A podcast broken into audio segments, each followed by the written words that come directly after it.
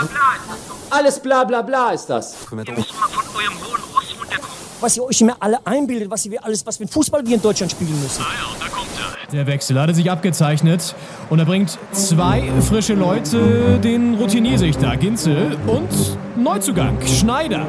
Tippelt schon an der Seitenlinie, greift sich nochmal in die lange Mähne. Die beiden als Doppelspitze, ja, das passt. Slider! Slider! Ja! Fünf Sekunden auf dem Platz! Fünf Sekunden! Doppelspitze, der Fußball-Podcast. Das Original. begrüßt euch am Sonntag, dem 28. November 2021, am ersten Advent 2021, äh, zu Ausgabe Nummer, äh, Nummer, Nummer 77. Eine Schnapsausgabe und das hört man auch schon leicht. Neben mir sitzt äh, mein geschätzter Kollege Leon Ginzel. Äh, wir sind jetzt zusammen in Friedrichshain und wir haben ein kleines Adventsfrühstück, wenn man so möchte. Das ist richtig, Henning. Ähm, vor uns der Tisch ist reich gedeckt mit äh, Käsevariationen, ein bisschen Fleisch ist auch dabei und äh, Butter und Brötchen. Ein Croissant sehe ich, Tomaten. Sogar zwei Croissants. Ich, werde natürlich- natürlich paritätisch für jeden immer das Gleiche mitgenommen hier. Für, für jeden zwei halbe Croissants. Und ähm, ja, wir ähm, haben uns hier zusammengefunden, um ähm, die Geschehnisse der Fußball-Bundesliga und der internationalen Ligen zu besprechen und auch die äh, natürlich die Spieltagsanalyse an diesem Beginn des neuen Kirchenjahres, glaube ich. Ich glaube, im, am Advent beginnt immer das neue Kirchenjahr. Aber da will ich mich nicht zu weit aus dem Fenster lehnen. Das ist ja hier nicht der Bibelpodcast, sondern ähm, immer noch Fußball. Und wir wollen uns heute, also im Vordergrund steht ähm, unter anderem ein Verein, der eigentlich hier nicht so im Vordergrund steht. Wir sind ja eigentlich der Hertha BSC Fan Podcast. Ähm, aber der FC Bayern schlägt einfach momentan so hohe Wellen, dass wir da nicht umhin können, äh, auch uns ein wenig äh, diesem tollen süddeutschen äh, Club zu widmen, dem sogenannten Rekordmeister, seinem äh, Mittelfeldstrategen äh, Josua Kimmich und der mit einer tollen äh, Abkürzung versehenen äh, JHV des FC Bayern, der sogenannten. Was dahinter steckt, werden wir gleich noch erleben. Das ist so schön, wie du, wie du, also ich merke richtig, dass du bist in Adventsstimmung, weil du bist so ein bisschen, du, du kommst so ein bisschen ins, ins Schwadronieren, das ist so ein bisschen auch so, äh, man fragt sich, wo geht die Reise hin? Und dann kommt sie, endet sie beim FC Bayern. Ich dachte, was kommt denn jetzt hier noch so? Also, ähm, ja, schön, Henning, das hast du sehr, sehr äh, äh, stimmungsvoll hier eingeleitet. Und man muss kurz zum Frühstück vielleicht Folgendes erwähnen. Wir hatten das so ein bisschen spontan uns überlegt, dass wir dann äh, jetzt am Vormittag aufzeichnen, an diesem herrlichen, sonnigen Sonntag. Und ähm, ich habe dann Henning gefragt, so, wie machen wir mit dem Frühstück? Was, was, was hast du denn so da? Was, was, was können wir denn so? So ein Frühstück lebt ja auch von dem, was draufkommt. Und äh, dann kam von Henning eine, eine äh, ja, Nachricht, eine Sprachnachricht, so, äh, kann man ruhig sagen, Viertel vor eins heute Nacht. ähm, ja, also ich äh, hätte Feta und Mozzarella hätte ich da und Butter. Ja. Ja. Und dann habe ich gefragt, wie hättest du denn, wenn ich jetzt hier nicht mit all diesen Gaben, die ich dann mitgenommen habe aus meinem Kühlschrank, wie hättest du denn diesen Morgen verfrühstückt? Also, das ist ja, also, ist das ein Standardfrühstück bei dir mit Mozzarella und, und, und, und, und Feta? Oder? Nee, ich bin ein ganz klassischer Müsli-Typ. Also ich ähm, Ach, hau mir ein. Müsli in die Schüssel, äh, kipp da äh, ein, ein veganes Milchersatzprodukt drauf und dann bin ich frühstücksmäßig bedient. Also das ist dann auch jeden Morgen. Auch am Wochenende? Auch am Wochenende, ja. Ich bin nicht so ein, so ein ausgiebig Frühstück. Was dir da alles schon entgangen ist an, an tollen Sachen. Es ist ja auch toll, aber ich bin dazu meistens, äh, vor allem dann am Wochenende, nicht ausgestaltet, wie, wie du gemerkt hast. Das habe ich gemerkt, ja. Und ähm, also es ist ja auch so, wir zeichnen ja sonntags äh, traditionell auf. Und das ist natürlich der Tag, wo man aufwacht und denkt, was, was könnte ich noch alles besorgen? Und kein Laden hat auf. Ähm, das ist natürlich der Tag, Selbst auf den man Berlin vorbereitet sein schwierig. Es gibt ja Supermärkte, die aufhaben, ja, im Ostbahnhof oder am, am äh, Ulrich am Zoo, legendär. Ja. Den muss man eigentlich immer einmal, also wirklich jeder, der in Berlin wohnt, muss irgendwie einmal mindestens am Sonntag zum Ulrich am Zoo, um diese, diese Atmosphäre mal erlebt zu haben. Es ist Ja. wirklich total schön. Es ist äh, super schlimm. Und äh, wenn man sehr früh da ist, geht's noch. Also auch hier Lichtenberg, Friedrichstraße, Südkreuz, da sind überall so an den, an den größeren Bahnhöfen sind Ja. Supermärkte. Versorgungsstation für die, für die Ja. verplanten Hauptstädter. Und da relativ früh geht's noch, aber so ab 10, 11 wird's echt schlimm. Weil da äh, sammeln sich dann 3,4 Millionen Menschen um sechs Supermärkte. Und äh, das, äh, das merkt man dann auch. Oder auch, wenn man äh, von Neukölln und Friedrichshain und, und Kreuzberg, so all, wo halt die ganzen verpeilten Menschen wohnen. Ohne jetzt dir zum Beispiel so nahe treten zu wollen.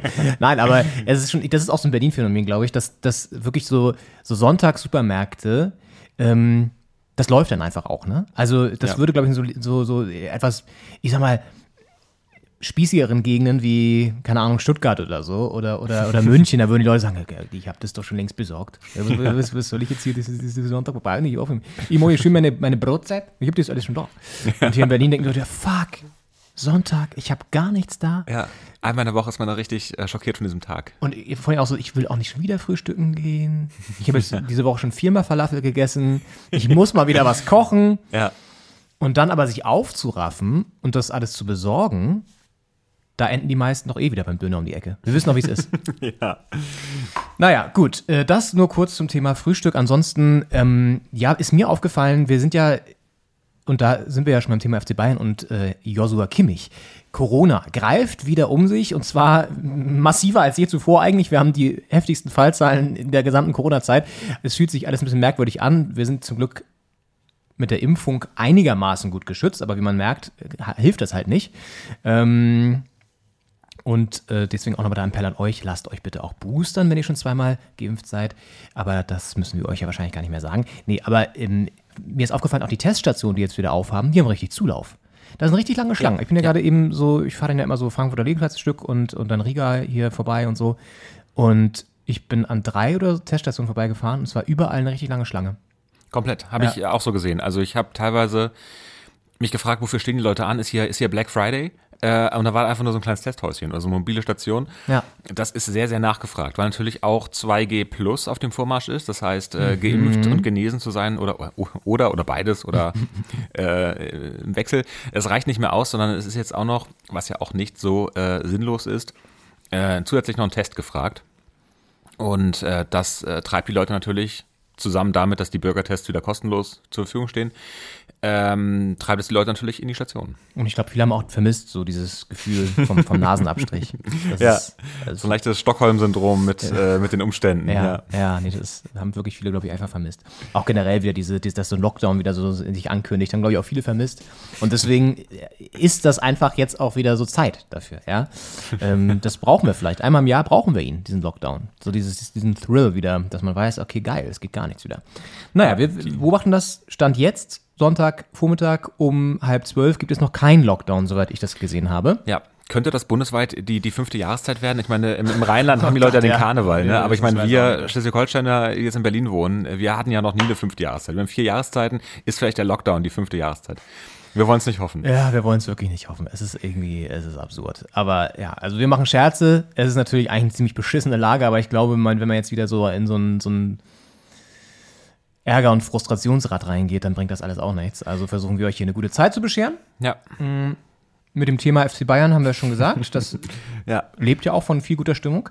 Und äh, ansonsten schauen wir natürlich auch noch in die Bundesliga, wo Corona auch eine Rolle spielt, äh, wo ein Spiel, ein Derby für Aufsehen gesorgt hat, weil da das Stadion sehr ausgelastet war. ähm, und es gab einige verrückte Ergebnisse und ein Jubilar, der in eine sehr illustre Riege eingezogen ist mit seinem Jubiläumsspiel. Wer das ist und was der Knabe so kann, beziehungsweise wer da noch so ähm, mit ihm rum in diesem Kreis sich bewegt, das klären wir auch gleich. Und wir schauen ähm, nach der Pause nach England. Denn da taucht ein alter Bekannter aus der Bundesliga plötzlich wieder auf, den man gar nicht mehr auf dem Schirm hatte. Der, der, das ist für mich so das Phantom schlechthin im Fußball. Wirklich. Also der ist auch unterschätzt, glaube ich, von vielen, weil er eben nicht den Fußabdruck hinterlassen hat, den er, glaube ich, hinterlassen hätte können. Mit vielen Vereinen auch und trotzdem inf influential, wie der Brite sagt. Yes. Und äh, Na, ich glaube, er wird nicht unterschätzt, aber er läuft so unterm Radar von vielen, die nicht in der Szene sind, glaube ich, sozusagen, die so tief drin sind, weil, hast jetzt auch gemerkt wieder, schön, dass wir den Namen auch gar nicht genannt haben, könnt ihr euch mal überlegen, wie wir meinen. ähm, das ist ein sogenannter äh, Dings hier, Cliffhanger. ist ein Cliffhanger.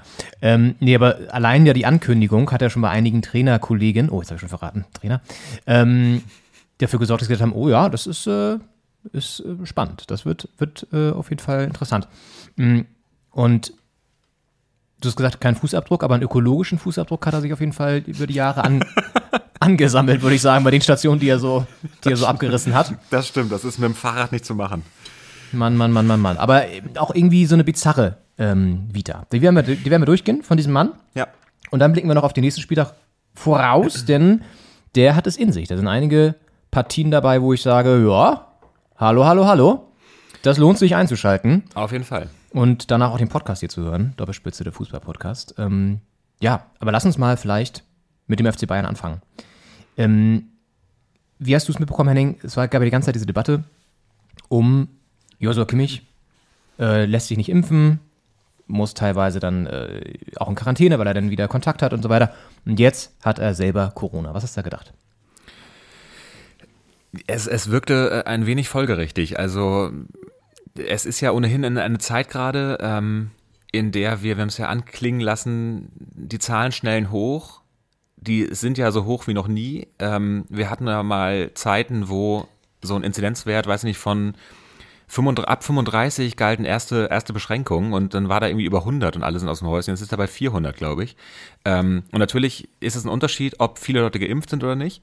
Aber trotzdem, man hat völlig das Verhältnis dazu verloren, welche Zahl einen jetzt wie besorgen soll. Und ich glaube, nach so fast zwei Jahren jetzt äh, in diesem Pandemiezustand weiß man ohnehin nicht mehr, was man fühlen soll. Und jetzt kommt noch dazu, dass man die Geschäfte haben auf. Ich habe mit mehreren Leuten auch geredet, die durch, haben durchscheinen lassen, dass sie äh, quasi vom drüber nachdenken her denken, ein Lockdown wäre vernünftig, aber trotzdem alles mitnehmen, was möglich ist. Also waren dann im, im Club teilweise und äh, meinen dann, ja, ist irgendwie nicht cool, aber ist ja erlaubt. Und Ja, ja. irgendwie ist da so das Bedürfnis nach einer, nach einer harten Hand des Staates, habe ich da gespürt, dass da irgendwie einer sagt, nee, das ist jetzt Lockdown, das dürfen wir jetzt nicht, weil die Lage ist gefährlich. Und solange das nicht gesagt wird, weiß man, die Zahlen gehen hoch. Man denkt aber gleichzeitig sind so viele Leute geimpft, dass es so gefährlich ja nicht sein kann.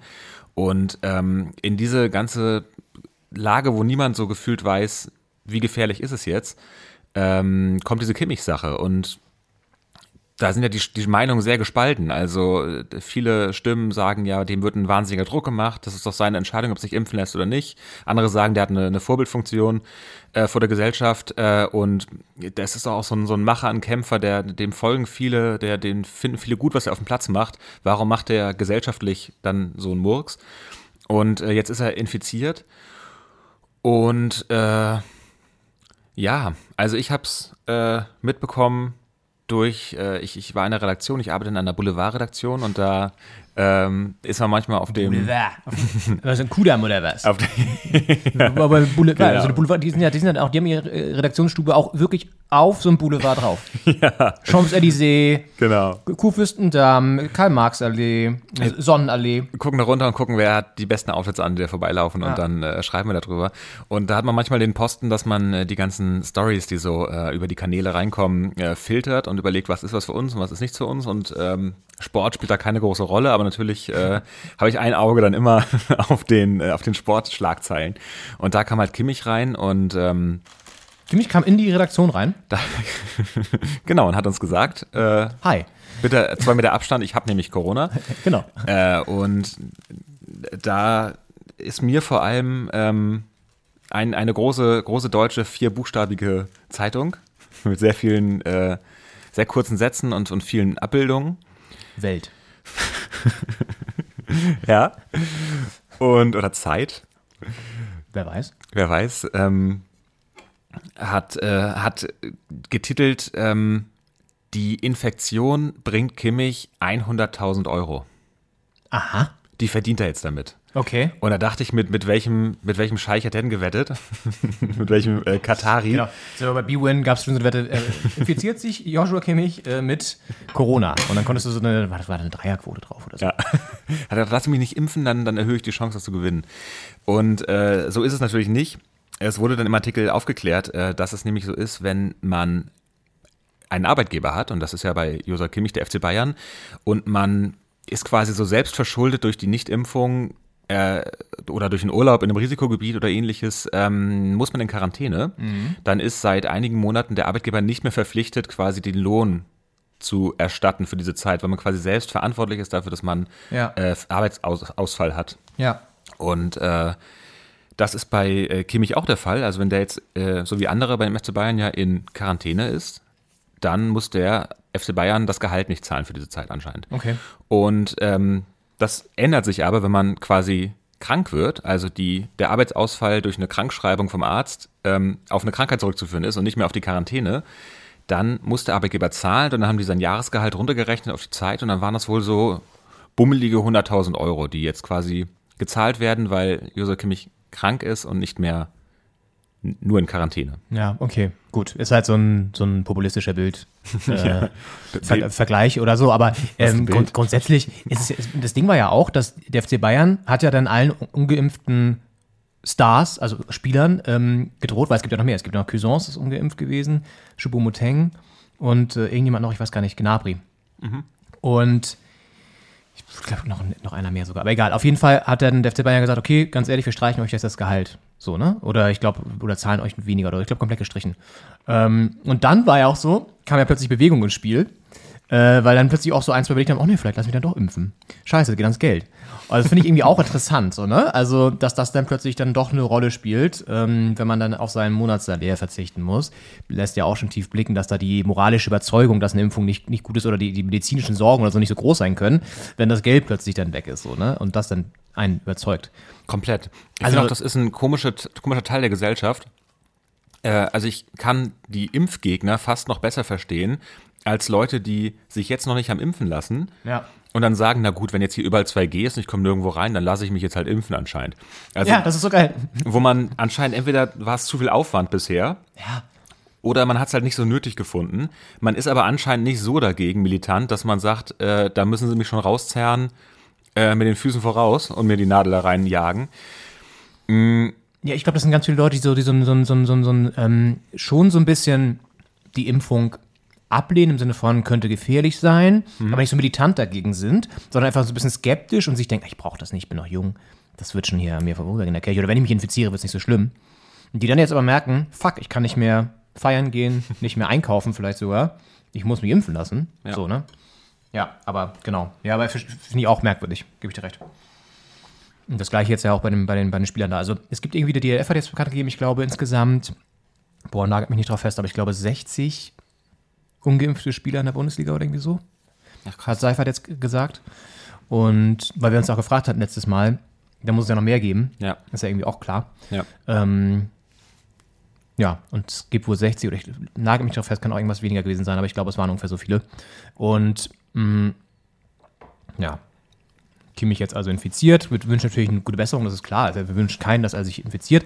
Auf der anderen Seite ist es irgendwie auch so mit Ansage, ne? So, was du ja auch meintest. Und ähm, Ja. das war ja schon die ganze Zeit so ein schwelender Konflikt. Der zweite schwelende Konflikt beim FC Bayern, der ja auch schon seit Jahren für Ärger sorgt, auch in der eigenen Fanszene vor allen Dingen. Stichwort Katar. Ja? Weil sich der FC Bayern von Qatar Airways sponsern lässt und generell mit Katar sehr eng ist. Und äh, das ist im harten Fankreis höchst umstritten, aus bekannten Gründen, Menschenrechtsverletzungen etc. pp. Und jetzt gab es die Jahreshauptversammlung unter der Woche und ähm, die ist völlig aus dem Ruder gelaufen. Vorne auf der, auf der Tribüne, wo sonst immer Uli äh, für, für einigermaßen äh, gute Stimmung noch gesorgt hat, sitzen jetzt ja auch ganz andere Leute, nämlich äh, ganz vorneweg Herr Heiner, Herbie, Herbie Her- Heiner. Herbie Heiner, Ja. Captain Grauhaar, der irgendwie auch so, so einen äh, Eindruck macht, als hätte der irgendwie, keine Ahnung, so eine Mischung aus Staubsaugervertreter und äh, Banker oder so. Also ganz, ganz merkwürdige Ersch- Erscheinung irgendwie auch. Ja. So mit so einem leicht äh, sauren Gesichtsausdruck immer, weil er das irgendwie auch nicht so mag, dass da die Fans irgendwie so sind und so. Ja, ist halt so ein Manager-Typ und Ja. der hat, man merkt, der hat in seiner bisherigen Funktion keinen Kontakt so zur Basis gehabt. Also Du hast den, ein bisschen recherchiert, Henning. Was, was hat er so gemacht bisher? Genau, also der war 2001 bis 2016, 15 Jahre lang äh, quasi der Chef von Adidas. Und ähm, dann hat er drei Jahre einen kleinen äh, Break gemacht, ein äh, Sabbatical. Sabbatical? Ja.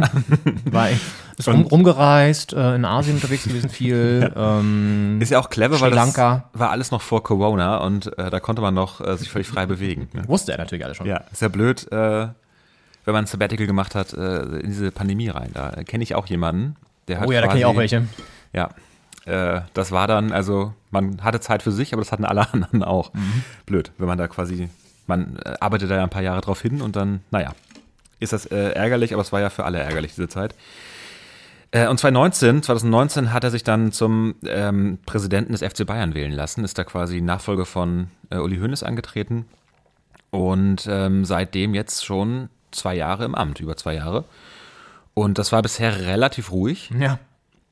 Und damit war es jetzt vorbei. Aber der hat natürlich, äh, so als Manager bist du ja quasi in so einem System drin, hast da irgendwie, geht es hierarchisch von oben nach unten und hast da immer mit denen eins über dir und eins unter dir zu tun.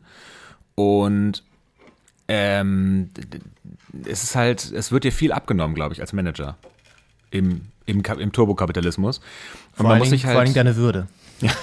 das auch, wird dann aber dafür mit, mit Geld äh, äh, Deine ausgeglichen. Moral und Würde. Ja. Ja. Und es ist halt so, dass er jetzt sich der Basis gegenüber saß. äh, Und zwar ist dann die Basis vom FC Bayern immerhin. Nicht von äh, anderen Vereinen, aber trotzdem äh, sind das halt die Fans und das hat er, also ich glaube, selten gemanagt in seinem Leben bisher, dass er mit, mit, mit den Meinungen, die da von, äh, von, ich will gar nicht unten sagen, aber Basis klingt ja auch nach unten, aber aus der Basis halt. Äh, aus, der dem Verein. Kurve, Ja. aus dem Verein, Ja. ähm, ihm entgegenkommen und Ja. Das ist ein bisschen aus dem Ruder gelaufen. Ja, also Hintergrund war, dass ein Mitglied eine Aussprache beantragt hat und auch eine ein, Ende des Sponsorvertrags mit Katar. Ja, und ähm, dazu wurde dann diskutiert und das ist dann ein bisschen länger gewesen und äh, es gab noch viele Wortmeldungen. Aber ähm, dann hat Herbie Heiner äh, ja, zeitlich irgendwie gesagt, habe ich keinen Bock mehr. Und hören wir mal rein, was da gegen Ende dieser fünfstündigen Jahreshauptversammlung in München in einer ja, Halle, wo das Ganze stattfand, ähm, unter Corona-Bedingungen, aber trotzdem mit einigem Publikum so los war. Und damit beschließe ich die Jahreshauptversammlung.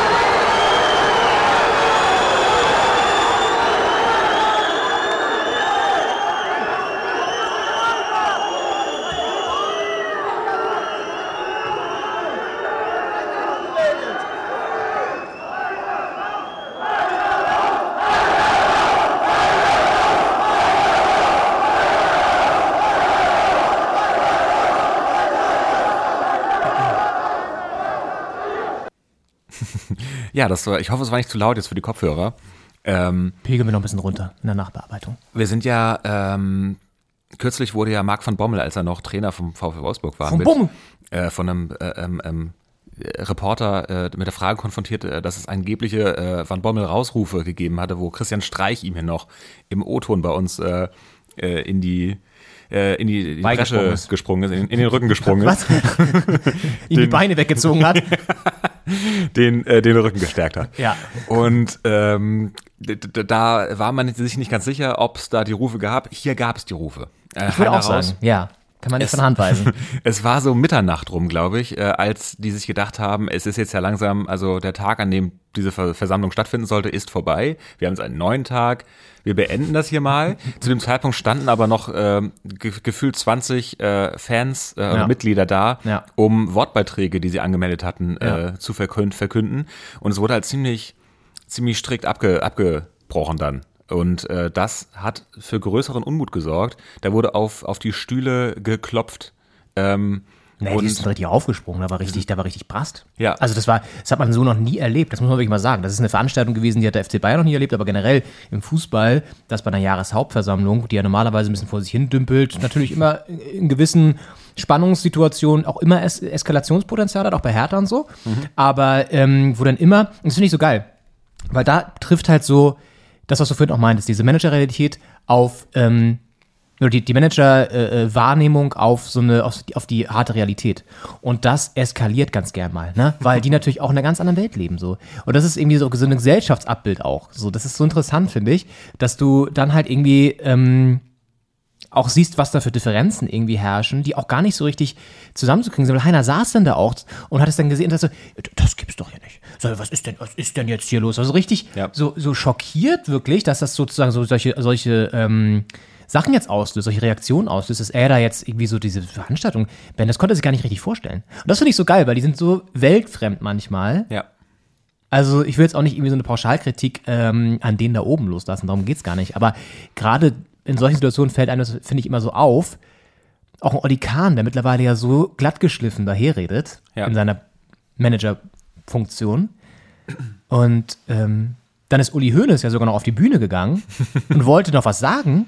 Ja. stand dann da aber stumm und wusste nicht, was er, was er machen soll. Ist er wieder von der Bühne gegangen. Auch das legendär. Ja. Also, Das wäre, wenn Wetten das nicht gewesen wäre, wäre das fast das Comeback des Jahres gewesen. Das Richtig. Ist ja in so einer Linie Ja. Wetten das, TV Total und Uli Hoeneß versucht, die, die Jahreshauptversammlung von FC Bayern zu retten. geil. Wahnsinn. Die Mediencomebacks. Es ist wirklich, ähm, ich meine, wir haben ja oft schon geredet über den, den Fußball, der immer mehr die Basis aus den Augen verliert. Also allgemein jetzt äh, die, die großen Ligen in Europa, die sich langsam aber sicher zur Super League zusammenschließen. Das war übrigens der einzige, ähm, ich glaube, positiv aufgenommene Punkt war, dass äh, Oliver Kahn sich äh, gegen die Super League ausgesprochen hat, ziemlich explizit. Ähm, und ähm, Nachdem die auch mit äh, Ansage gescheitert ist dann, ne? Also Ja, das stimmt. Jetzt natürlich auch leicht, sich da rauszuhalten, aber ja, gut. Und äh, dieser Basisverlust ist ja auch innerhalb der Vereine äh, jetzt sehr spürbar. Ich glaube, der war beim FC Bayern noch am wenigsten spürbar bisher. Und aber mit so einem Ereignis wie, äh, wie jetzt mit dieser Versammlung merkt man einfach, wie sehr das auseinanderdriftet. Und auch, dass dann immer quasi der, der, der Wille der Fans überhaupt nicht gehört wird. Dann wird über den Kopf hinweg irgendwas entschieden.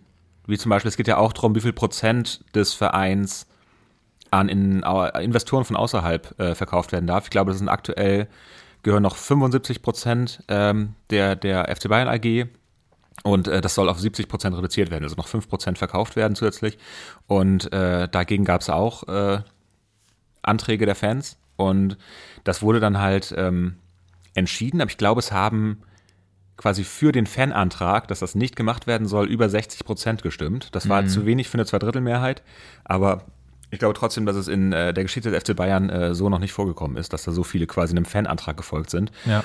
Und das zeigt, finde ich, dass auch da immer weniger ähm, äh, Wille da ist und Bereitschaft, diese Attitude von oben da zu akzeptieren, dass die Leute dann sagen, ja, wir müssen doch hier die Form wahren und äh, es wird quasi völlig gegen den Willen der Fans und auch, auch hinter deren Rücken teilweise Sachen entschieden. Und wenn dann lautstark dagegen demonstriert wird oder debattiert, weil das auch das einzige, gefühlt einzige Mittel ist, das die Basis hat, dann wird gesagt, ja, wir müssen die Form wahren, jetzt schreien, jetzt setzen sie sich mal wieder hin und so. Und das, so kannst du halt diese Debatte nicht führen. Na, sie können nicht damit umgehen, dass äh, da jetzt wirklich mal Gegenwind da ist. Ne? Und da brauchst du halt als Verein eigentlich einen starken Mann oder eine starke Frau. Äh, übrigens ja auch so witzig, dass da wieder nur Männer saßen. Ich glaube wirklich, äh, ich, um jetzt irgendwie das, das äh, genau zu wissen, aber ich glaube, da saßen wieder nur Männer oben, was ja auch, auch eine, äh, eine, ein, ein, ein Fakt ist, glaube ich, der mal überdacht werden sollte. Ähm, aber nichtsdestotrotz äh, brauchst du dann jemanden, der den Laden zusammenhält. Und das hat Uli Hoeneß halt, man kann halten von ihm, was man möchte, aber das hat er mit seiner Autorität und seiner, mit seiner, ähm, mit seiner, mit seiner Emotion, mit seiner Erfahrung und mit seinem Willen immer geschafft. Ja, ich meine, der ist halt für, ist für sich eingestanden so, ne? Und äh, für den für den Verein und auch wenn da mit ich, natürlich die legendärste Szene Allianz Arena ähm, die ganzen Kosten, als da auch gab es ja auch Tumulte auf der Jahreshauptversammlung und dann hat er sich hingestellt und gesagt, ja, oh, ne, eure scheiß Stehplätze, ja, was weiter, wie, die, wie wir die finanzieren, ja, indem wir den Leuten aus der Loge das Geld aus der Tasche ziehen, so also und sowas ist halt vom Heiner nicht zu erwarten. Ich glaube, deswegen war der Impuls von Uli auch da auf die Bühne zu gehen, nach dem Motto so, scheiße, ich muss irgendwas noch machen. Ähm, dachte so, oh, ich kann jetzt aber auch vielleicht nicht Heiner diskreditieren. Also, äh, so, ne, also, ja, alles sehr bizarr und das zeigt auch, der FC Bayern ist ja ähnlich wie mit Deutschland und Angela Merkel, wenn so ein, wenn so ein Mensch, der seit Ewigkeiten verwurzelt ist mit einer Institution oder einem Land, vom Bord geht, dann beginnt erstmal so, eine, so, ein, so ein Suchprozess. Ja? Neue Identifiz Identifik Identifikation, wer sind wir überhaupt? Ähm, das hast du ja bei der CDU immer noch. Ja? Ja. Und das ist beim FC Bayern vielleicht auch ein bisschen der Fall.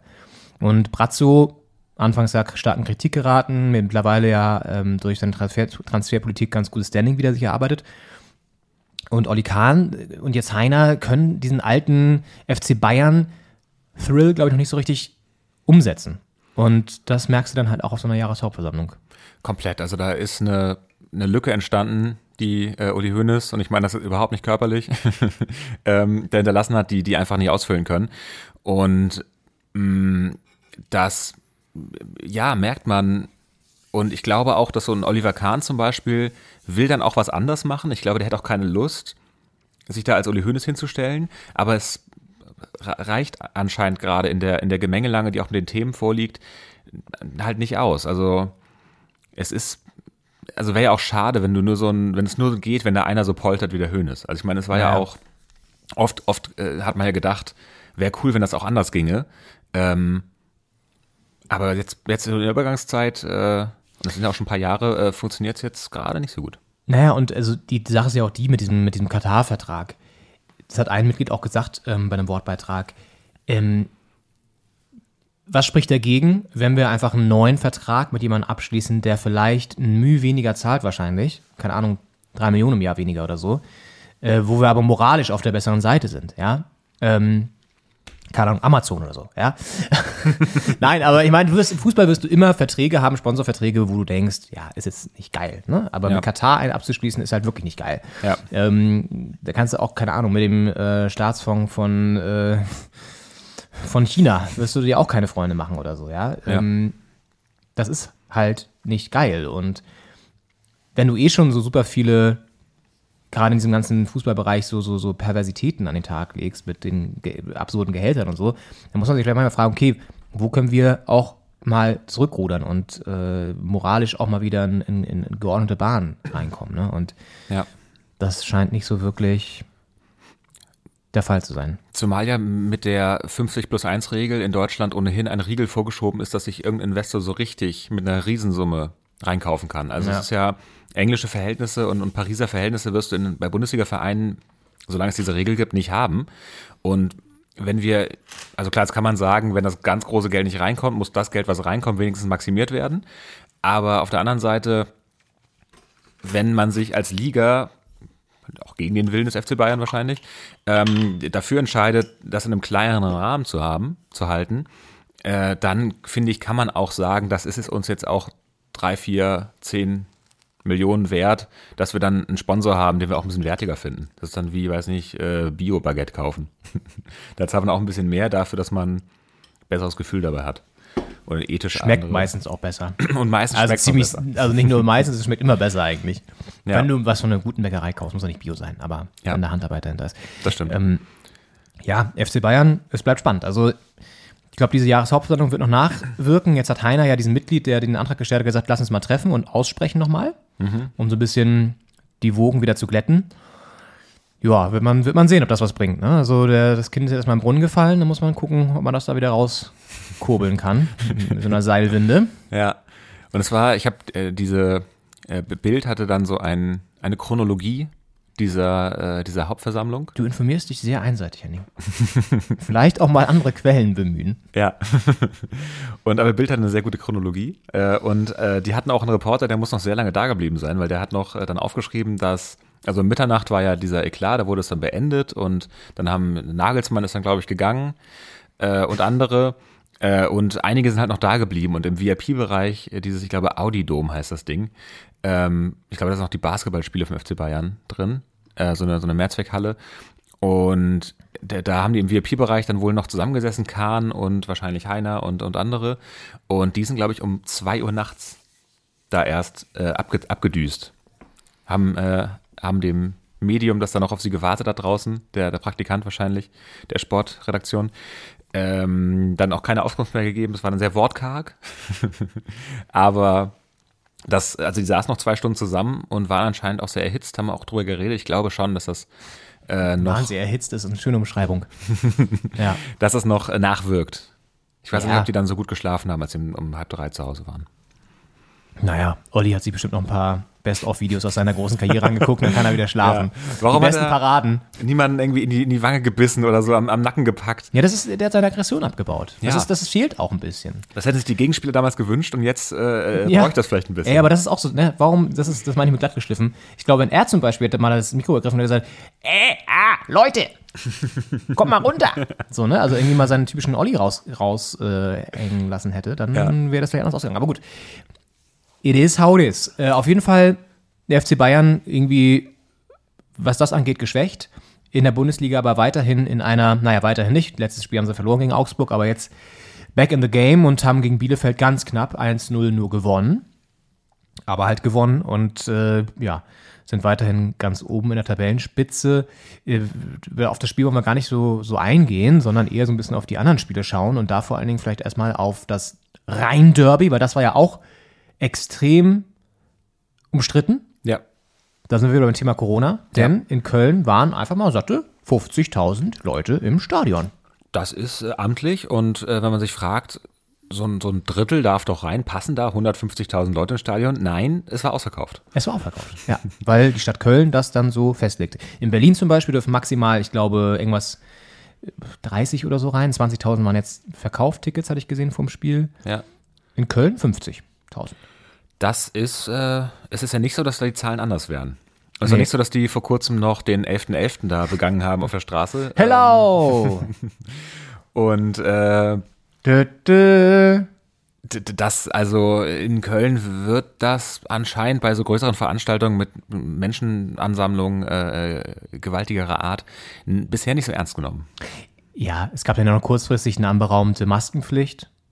So, ähm, die hat, die wurde dann auch, naja, sagen wir mal so, viele haben sie eingehalten, viele auch nicht. Ja. Wenn man sich so die Zusammenfassung anguckt vom Spiel. Aber ja, auf jeden Fall war es ein spektakuläres Spiel, wenn wir über das Sportliche reden. Köln gewinnt Fall. das Ganze 4-1 Ja, mitreißender, mitreißender Fußball ähm, und ist weiterhin in einer sehr, sehr guten Verfassung so. Also klar, gab es auch mal wieder Rückschläge, aber so grundsätzlich spielen die eine sehr, sehr starke Saison. ja.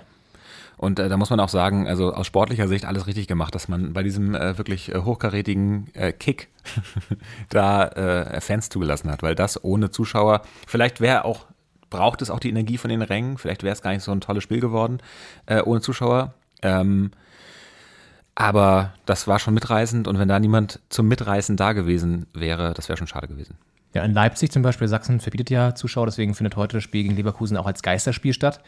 Da sind halt keine Leute im Stadion. Ne? Nicht, dass jetzt irgendwie Leipzig ähm, dafür bekannt wäre, mitreißenden Derby-Fußball zu liefern oder sowas, aber äh, grundsätzlich ist das ja schon eine Sache, die, die irgendwie ähm, wichtig ist. Man hätte jetzt vielleicht nicht 50.000 reinlassen müssen. Ne?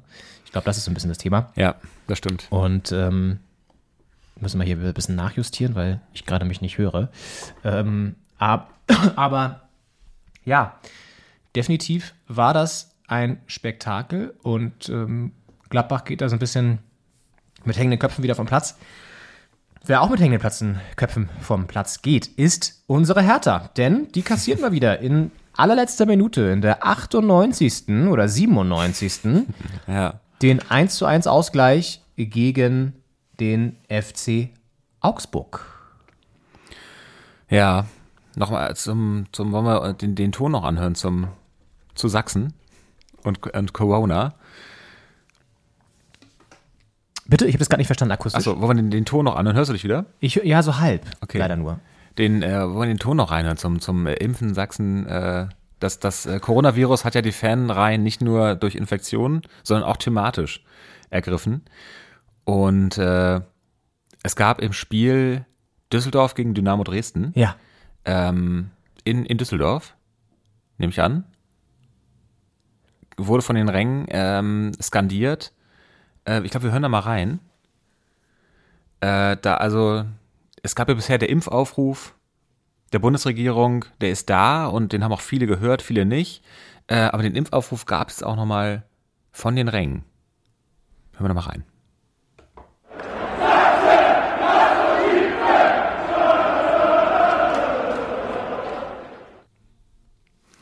Das finde ich sehr schön.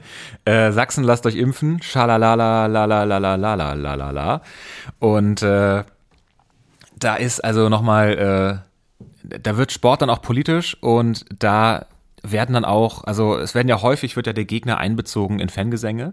Meistens zur Schmähung, meistens zur Beleidigung. Es ist, äh, wird ausfallend, es ist nicht immer nett, es ist nicht immer auch, äh, manchmal werden da auch einfach Vereine gedisst, die man einfach so disst.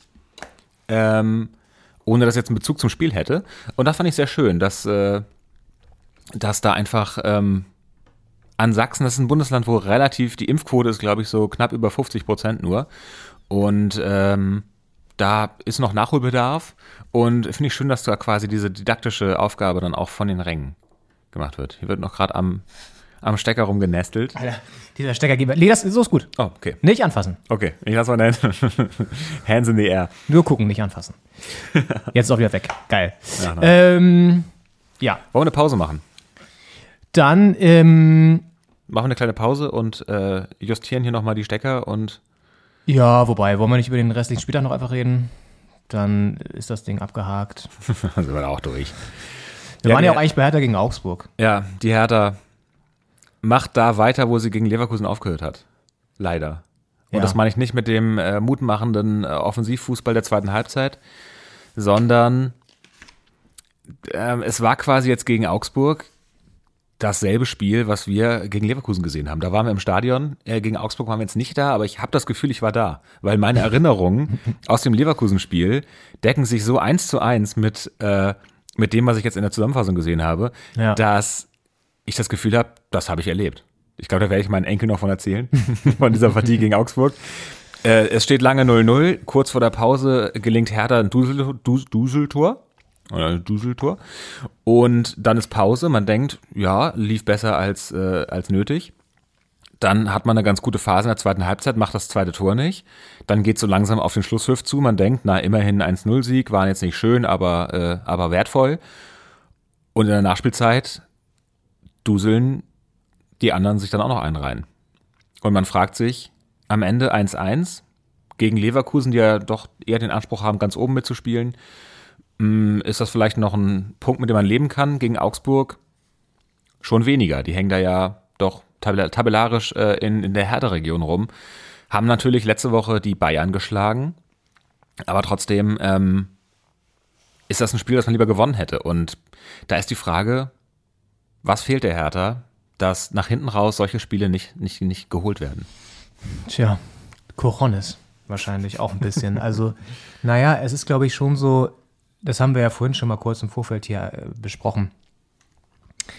Wenn du sowas häufiger, wenn dir sowas häufiger passiert, ja, wenn jetzt ähm, in der Nachspielzeit so ein Tor fällt, so wie jetzt gegen Leverkusen, dann ist es irgendwann auch kein Zufall mehr. So, das heißt, was auffällt, ist einfach, dass sie gerade mit so einer knappen Führung im Rücken nicht selbstbewusst sind, was ist ja ein typisches Phänomen, ja, du hast irgendwie Angst, dass da noch der Ausgleich fällt, aber du könntest ja auch einfach selbstbewusst sagen, hey, komm, ganz ehrlich, wir führen hier 1-0, ähm, wir schaukeln das Ding nach Hause, wir sind zu Hause, come on, wer, wer kann uns hier was, ja?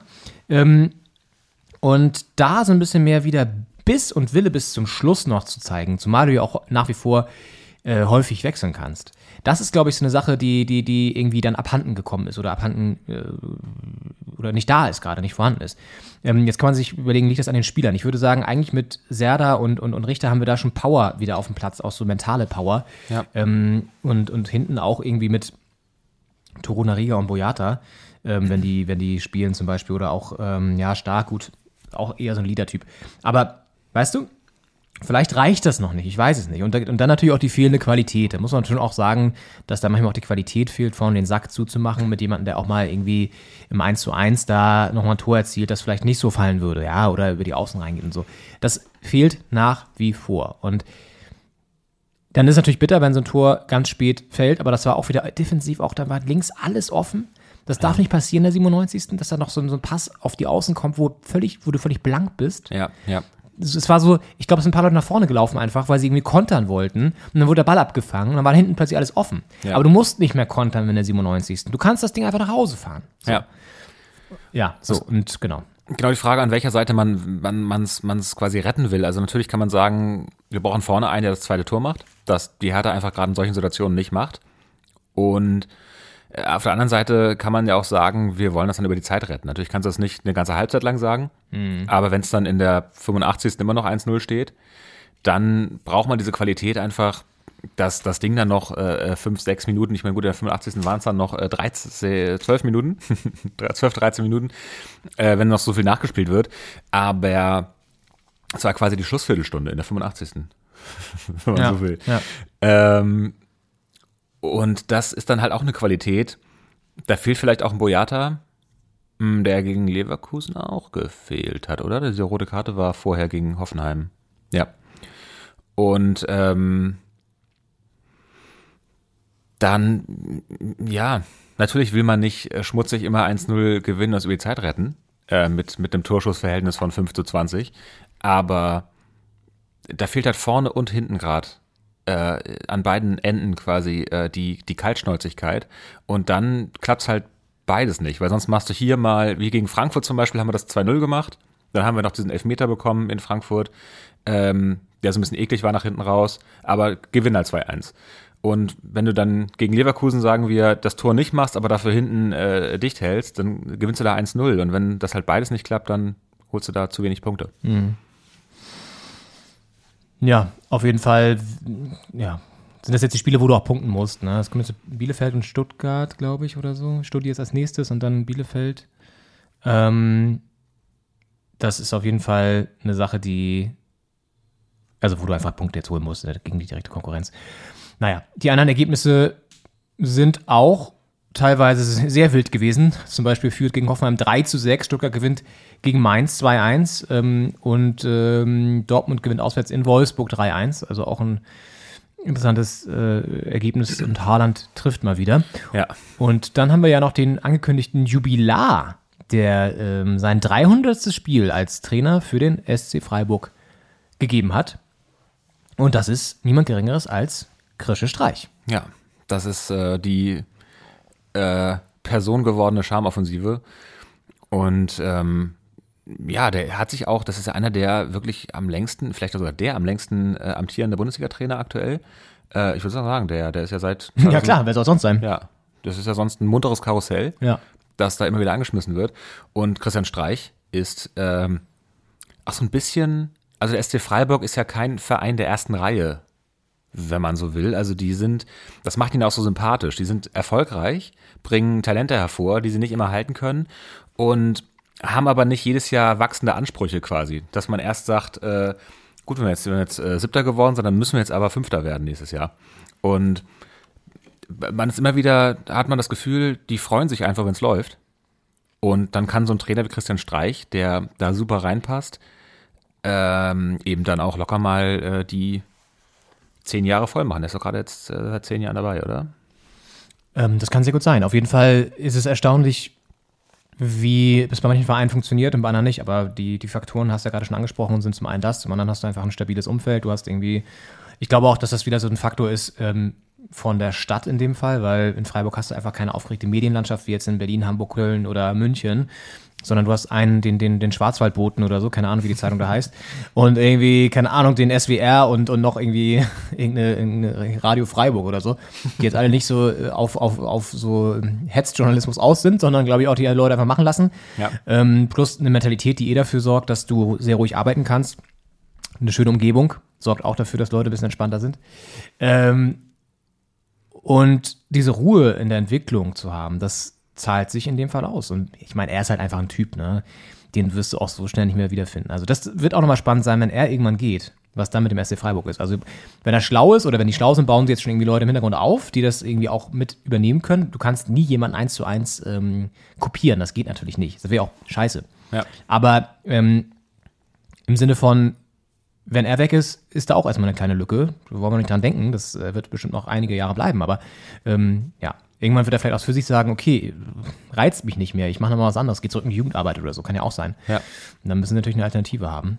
Und ja, es ist, er ist übrigens der Trainer der sechst, also in diesem Ranking mit den meisten Spielen für einen Verein ist er auf Platz 6 und die Top 3 finde ich auch interessant, denn da sind zwei Trainer drin ähm, von einem Verein, der aktuell in der zweiten Liga dümpelt und von Kontinuität so weit entfernt ist wie, weiß nicht, ähm, Sachsen von der 100% Impfquote.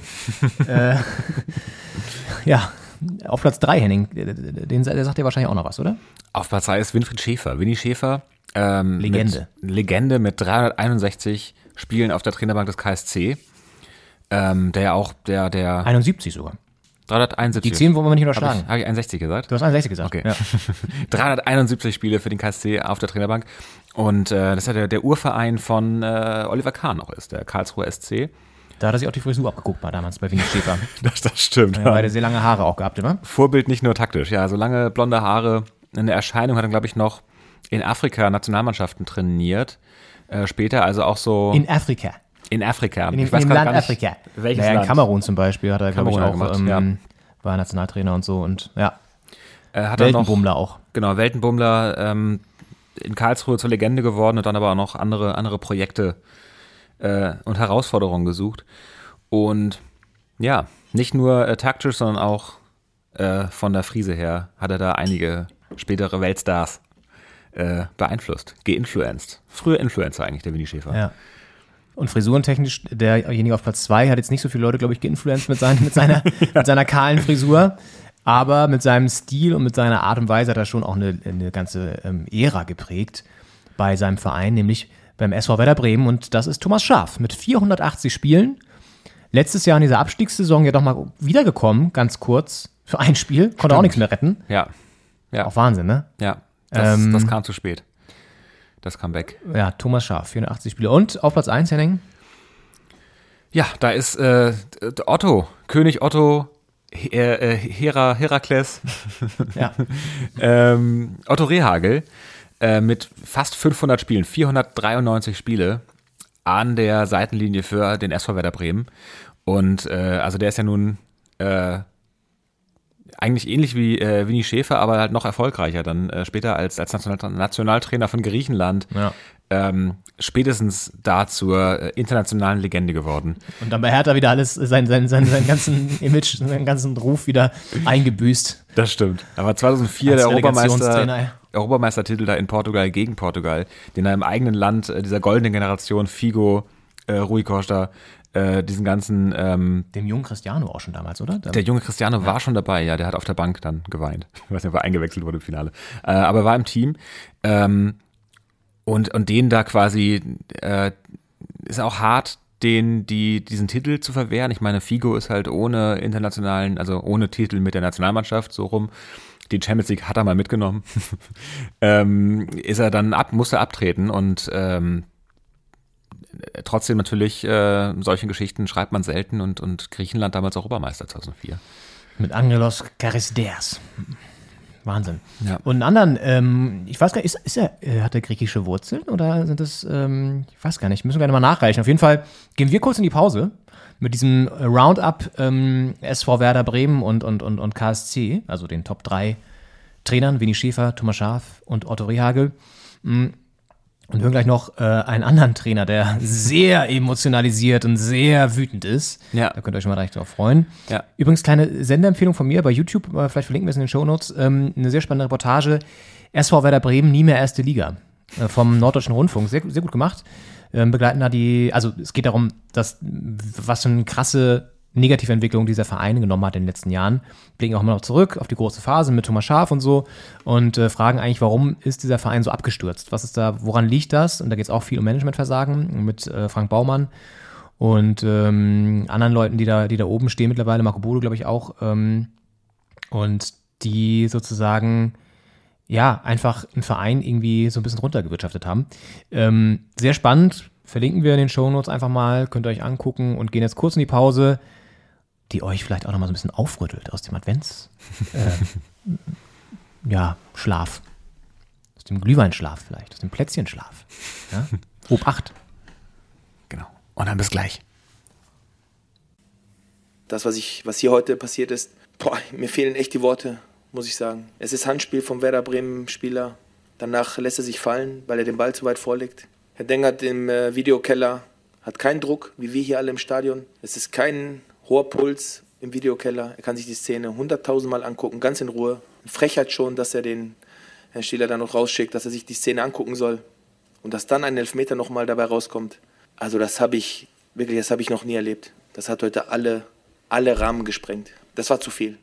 Das war viel zu viel und das war heute eine Frechheit. Der Elfmeter war heute eine absolute Frechheit, wie ich sie noch nie erlebt habe. Und äh, den Leuten ist das egal. Den Leuten ist egal, was in der Kabine ist. Ob die Jungs niedergeschlagen sind, mit der ganzen Truppe am Boden liegen, kaputt sind, weil sie sich 90 Minuten den Arsch aufgerissen haben, die Jungs, weil sie alles rausgeholt haben. Unsere Fans haben uns fantastisch unterstützt. Sie fahren über 1000 Kilometer, damit sie hinkommen und sich das Spiel anschauen. Und dann sowas zu bekommen, das ist eine absolute Frechheit. Eine absolute Frechheit. Ja. Ich glaube, es ist klar geworden, dass das eine absolute Frechheit ist. Dimitros Gramotzis war das, der Trainer vom FC, FC Schalke 04. Hat ein bisschen Brast. Nach einer sehr, sehr, sehr fragwürdigen, oder man kann einfach sagen Fehlentscheidung, ähm, gegen seine Mannschaft. Letzte Woche war das. Äh, da gastierte Schalke beim ähm, ja, Duell der Traditionsclubs in der zweiten Liga beim, äh, bei Werder Bremen. Und hat dann in der Nachspielzeit einen absolut ungerechtfertigten Elfmeter noch gegen sich bekommen, den äh, Füllkrug dann zum 1 zu 1 äh, reingemacht hat und dementsprechend Schalke ohne drei Punkte nach Hause gefahren. Und ähm, er war richtig, richtig wütend, kann man verstehen. Ähm, nach dem Spiel hat das mal in der PK einfach auch mal rausgelassen. Und ich, ich mag den irgendwie. Ich mag den, weil da ist, ähm, das ist auch wieder so ein Typ, der lässt auch mal seine, seine Emotionen freien Lauf. Ich, das hast du ja mittlerweile, nimmt wieder ein bisschen zu, aber generell in dieser Szene ja sehr wenig. Und ähm, deswegen mag ich es, wenn solche Typen da sitzen und für sich einstehen und irgendwie auch für, fürs Team einstehen und auch mal ganz klar sagen, dass es halt einfach scheiße war. Und äh, er hat ja auch vollkommen recht. Und ich glaube, ja, das war wieder eine, eine Beleg übrigens auch dafür, dass der Videobeweis auch wieder völlig ad absurdum geführt wurde in dem Fall. Ja. Und es ist, ähm, ich finde, es ist so eine, es ist authentisch, es ist, er ist nicht beleidigend geworden oder so, es ist Ja. nicht außer Haut gefahren. Ja. Es ist eher so eine, so eine echte Enttäuschung, die man mitfühlen kann. Und das hat sehr sympathisch gemacht, fand ich. Ähm, und äh, ja, der Videobeweis, wir haben oft über ihn geredet. Ähm, an einigen Punkten greift er zu kurz, weil der, der Kölner Keller dann nur eingreift, wenn es eine sogenannte klare Fehlentscheidung war. Mm, Und quasi so ein gewisser äh, Entscheidungsspielraum, auch ein gewisser Fehlerspielraum dem Schiedsrichter auf dem Feld immer noch zugestanden wird.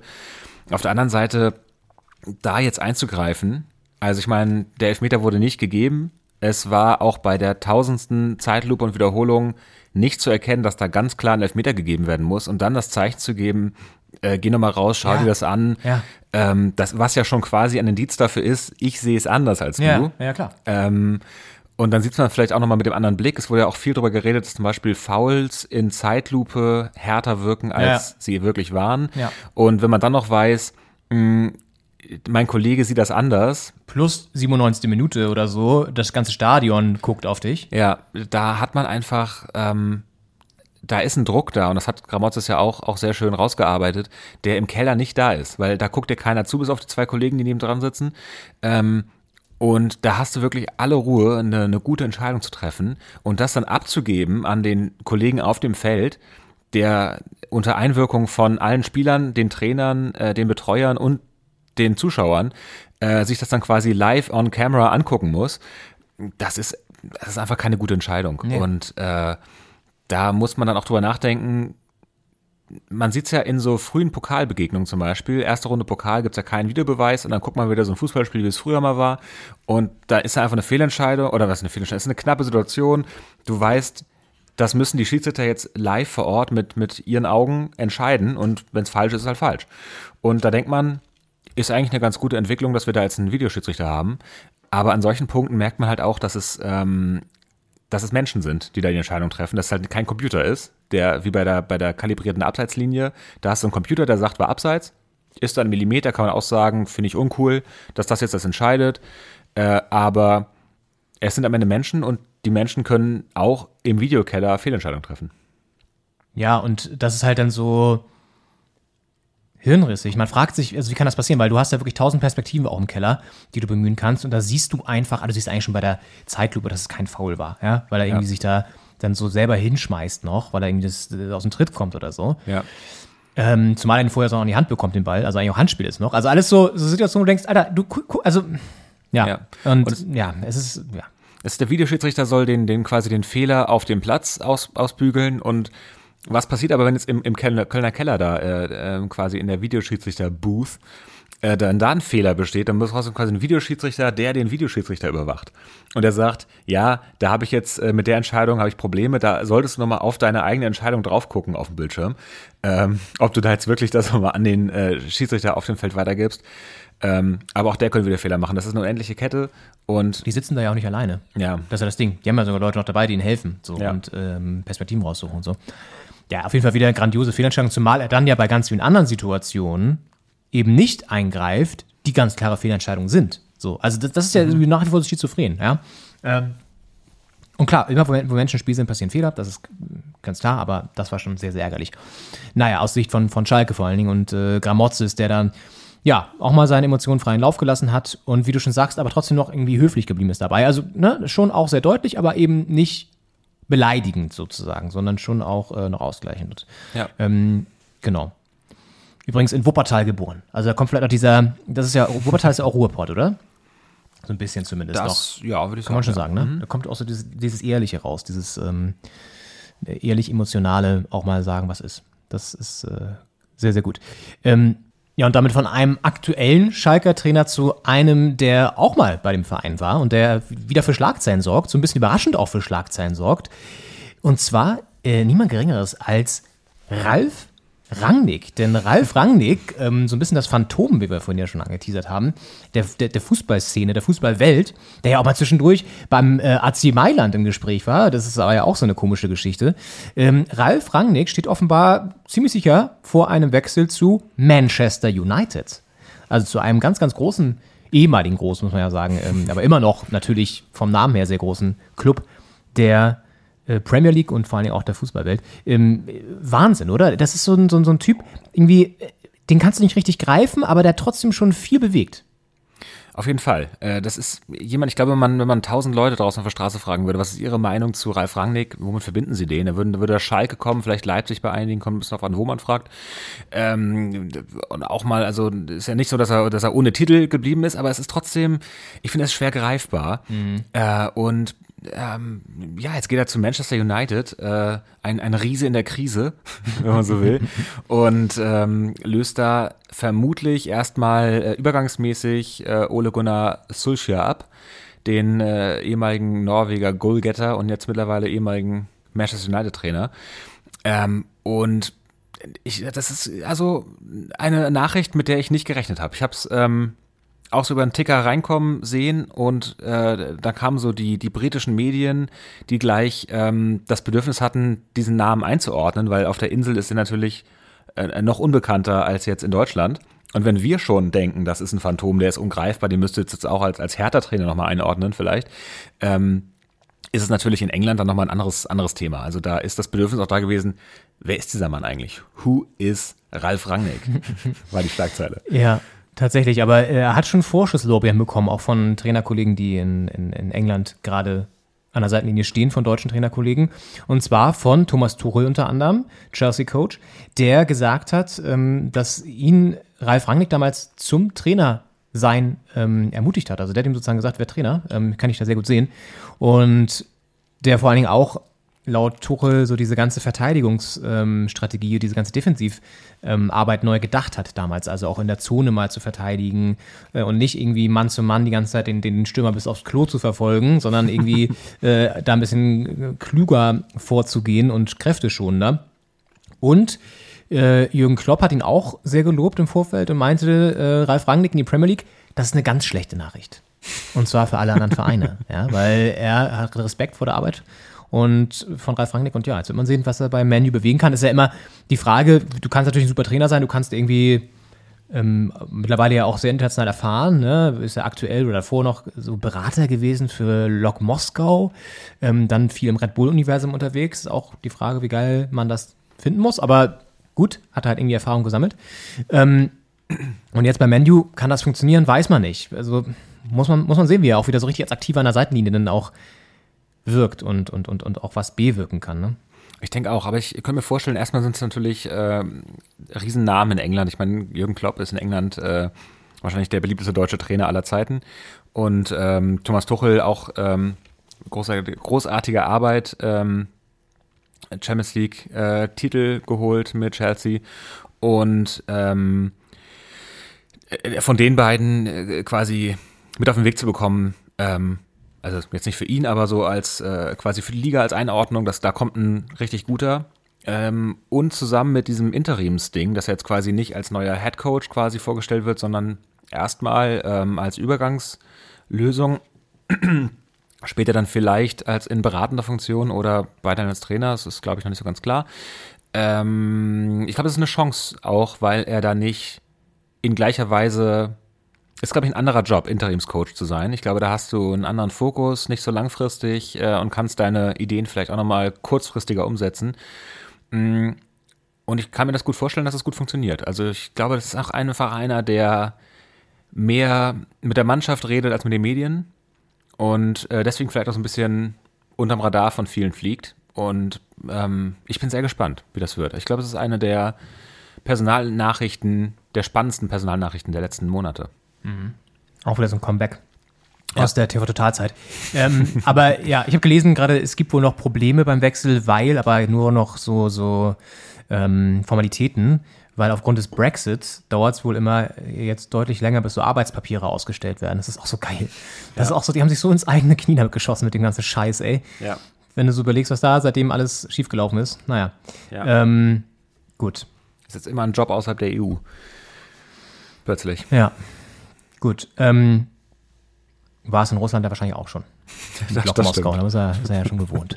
Ja. Ähm, ja, Ralf Rangnick, also zu Menu, wir werden das beobachten für euch und schauen, was er so bewirken kann. Und blicken nochmal kurz auf die Sonntagsspiele, die heute noch anstehen zum Abschluss und dann auf den nächsten Spieltag, denn der hat es in sich. Heute Nachmittag, 15.30 Uhr, spielt erstmal äh, die Eintracht aus Frankfurt gegen den äh, äh, FC Union Berlin.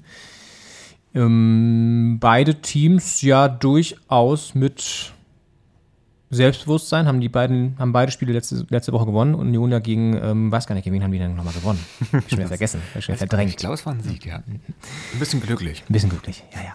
Ähm, ja, und dann ähm, zweites Spiel abends Leipzig gegen Leverkusen, wie gesagt, ohne Zuschauer, aber vom, vom Namen her natürlich Potenzial drin. Auf jeden Fall, da ist, da ist Musik drin. Das äh, hätte in vergangenen Jahren ganz gut Platz 2 gegen 3, 3 gegen 4 sein können. Es ist jetzt aktuell Platz 8 gegen Platz 4. Na gut. Zumindest einer äh, Ja. spielt ungefähr in den Erwartungen mit. Ja. Äh, mit einem sehr glücklichen Punkt da in Berlin. Die Leverkusener ja ganz gut dabei auf Platz 4. Ja, und ähm, dann nächste Woche, das wird spannend. Da niese ich sogar vor Spannung. Gesundheit.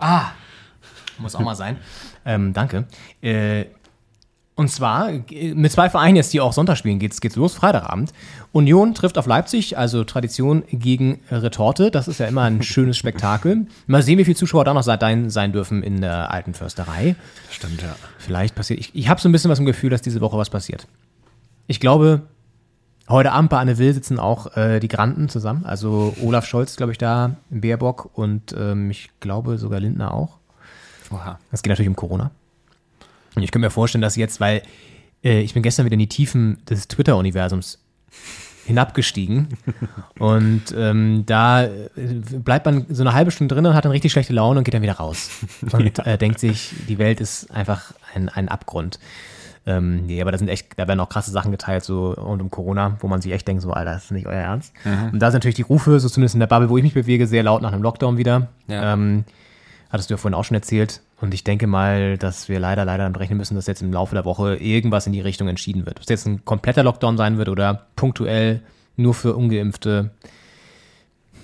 Ich meine, alle anderen Länder, Österreich, Holland, haben es halt auch wieder gemacht, machen Ja. müssen.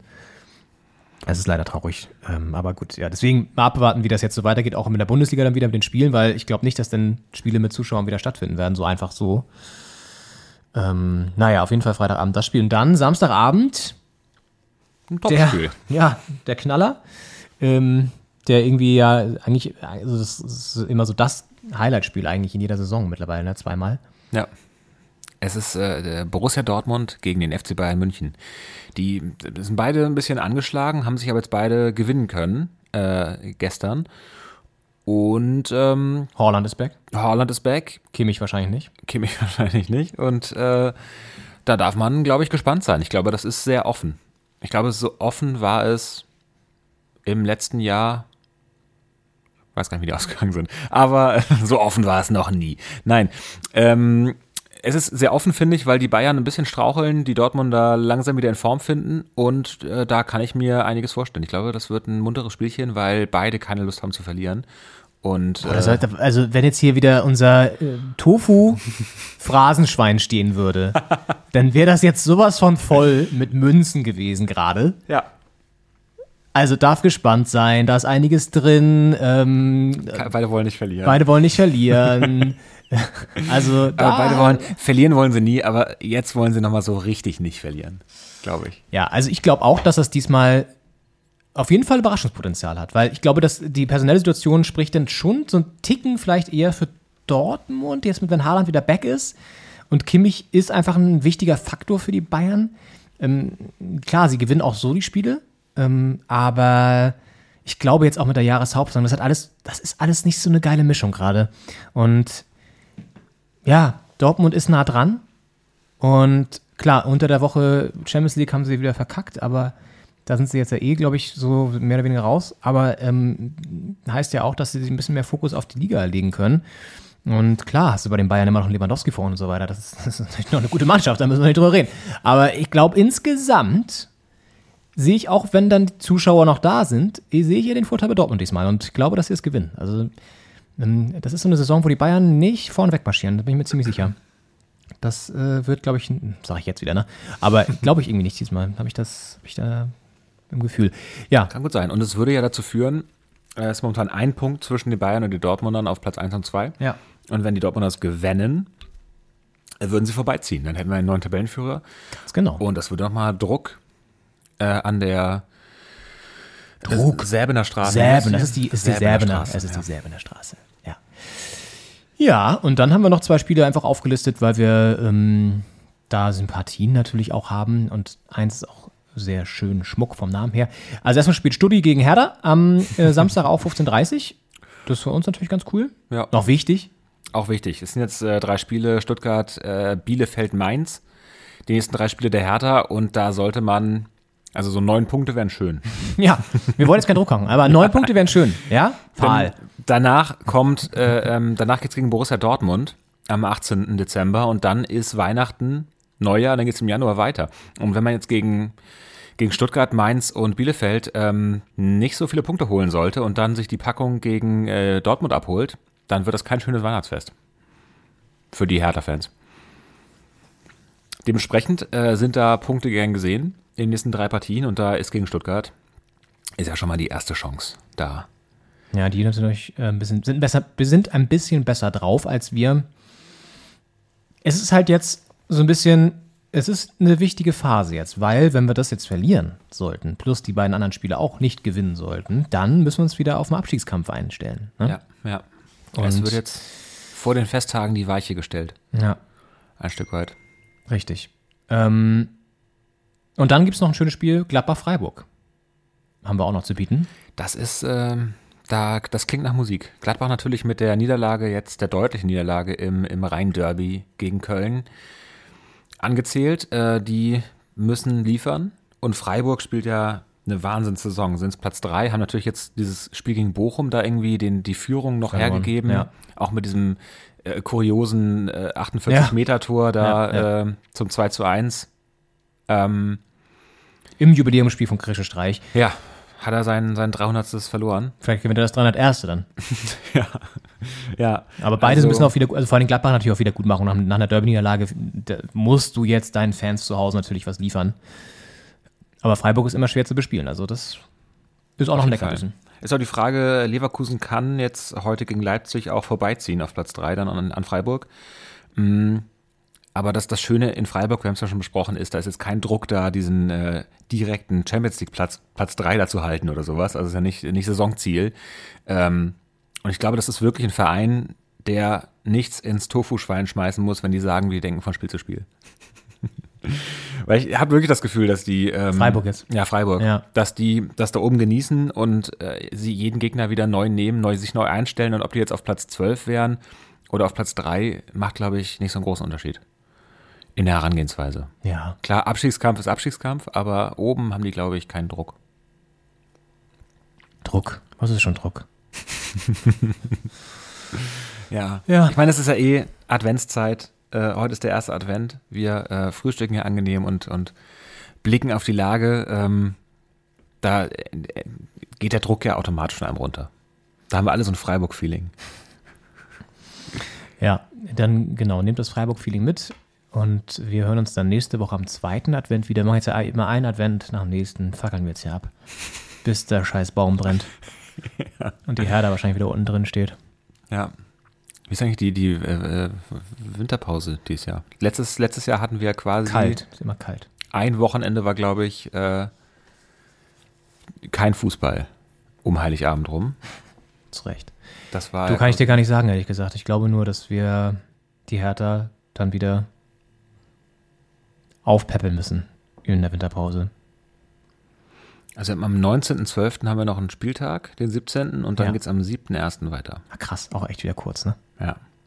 Bist du gerade mal ausgekatert von Silvester? Sind eins, zwei. Hast deine, hast die Böllerreste beseitigt und dann musst du schon wieder antreten. Ja, das ist quasi, wir haben, also Weihnachten ist ja ein Wochenende, 25, 26. Äh, und dann haben wir erster, zweiter ein Wochenende und dann geht's schon wieder weiter. Es ist Wahnsinn. Ja. Ja, also futtert euch schon mal ein bisschen was an, denn das werden harte Zeiten für uns alle. Das, äh, da, das geht an die Reserven.